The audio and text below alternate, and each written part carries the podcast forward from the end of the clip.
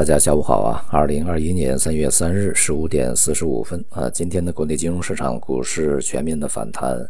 债市微跌啊，这个商品市场的冲高回落基本收平啊。股市里面的银行、钢铁两个板块走势良好，这个钢铁呢是和这个钢材价格啊在近段时间的这个再度冲高有比较大的关系啊，一些这个限产的信息啊对价格的影响呢产生了比较大的波动。每年呢，都会在这样的一个季节以及冬季之前啊，会有相关的一些这个限产的信息出来啊，也会对整个市场呢产生一些价格扰动。今天的这个成交量呢，呃，还是八千多亿啊，呃，没有有效的放大。同时，中小盘这个股票的表现呢，要较大盘啊相对逊色一些，而这个支撑指数的也是相对比较集中的啊。那么接下来呢，这个两会在这个月底将要召开，同时在这几天一些密集的啊，这个会前的，呃，我们说是呃，这个透一些口风也好，或者是啊，表达一些这个这这次会议啊，将可能会研究的一些这个话题也好呢，都是比较密集啊，呃，尤其像在金融这个行业里面啊，一些重磅的人物的发言也是引起大家关注啊。郭树清呢，在这两天的这讲话比较多啊，他对这个外围的市场的一些泡沫的担心呢，呃，其实一直就有啊，去年一直到现在吧，一直是这样啊。去年陆家嘴吧，啊，他这个讲话呢也是比较鲜明的。那么今年的这个讲话呢，不只是对整个市场的一个看法有一些担忧啊，同时呢，也是对这个。跨境的资本流动啊，对于中国市场可能会产生的影响呢，去这个稍微说了一下啊，并且呢说现在正在研究啊，是否这个可能或者说怎么防范，呃，由外部这些啊输入性的通胀也好，资本的一些流动也和资本市场风险泡沫所带来的一些影响怎么去规避啊？这说明呢，这个央行。以及这个银保监会在考虑相关的一些事情，那么接下来呢，并不是说这个对于资本的呃外资的流入呢就会加以限制，呃，大概呢会去在一些监管层面啊再去加强，呃，如果未来市场出现一些剧烈的波动啊，不排除会采取一些临时性的措施啊，无论是资金的这个大大幅的快速的涌入还是涌出，可能都是如此的。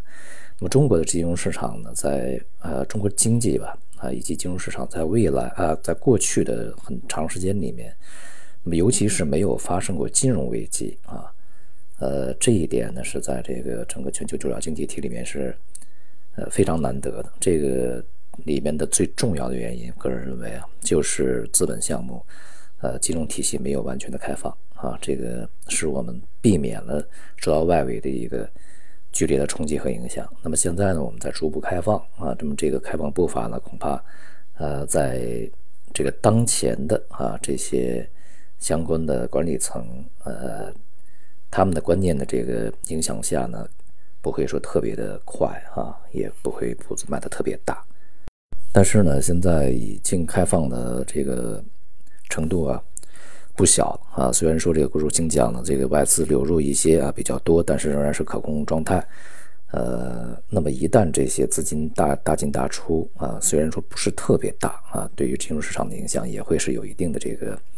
呃程度的，和前面的若干年很显然是不一样啊，尤其是在这个中国内地的股市，呃，债市有和外部呃这个表现呢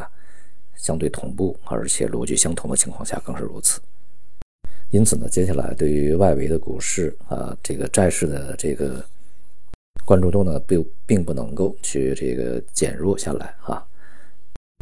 当前呢，在外围这个美债的长期收益率啊，在前边这有一些温和回落以后呢，已经持稳啊，还是在一个高位啊震荡运行。而这个相对短期的一些啊债券收益率，这一些中期啊，或者是这个一年期啊，那么。这个短期的市场利率呢，随着这个长期利率的啊企稳，一度呢出现比较大幅度的回调啊，这两天呢也是开始这个企稳反弹，因此呢，对于市场而言呢，这个趋势并没有发生呃比较大的改变啊，任何改变。那么在这个过程中呢，对于这个美元汇率以及贵金属的影响，可能是最为直接和现实的啊，除了债市以外。那么因此呢，对于这个美元在未来的反弹时间和幅度呢，呃，仍然需要去关注啊，它有可能会延长时间和扩大幅度啊。那么在年初呢，一边倒的看看跌美元这种声音呢，现在仍然是还没有撤出。但是呢，这个从长期美元下跌这种趋势是难以改变的。但是从中期啊，尤其是在美债收益率上行的过程中，这种趋势呢暂缓啊，甚至出现一些中期的这个反复，呃，这种情况呢是呃预计也不可避免啊，也是相当正常的。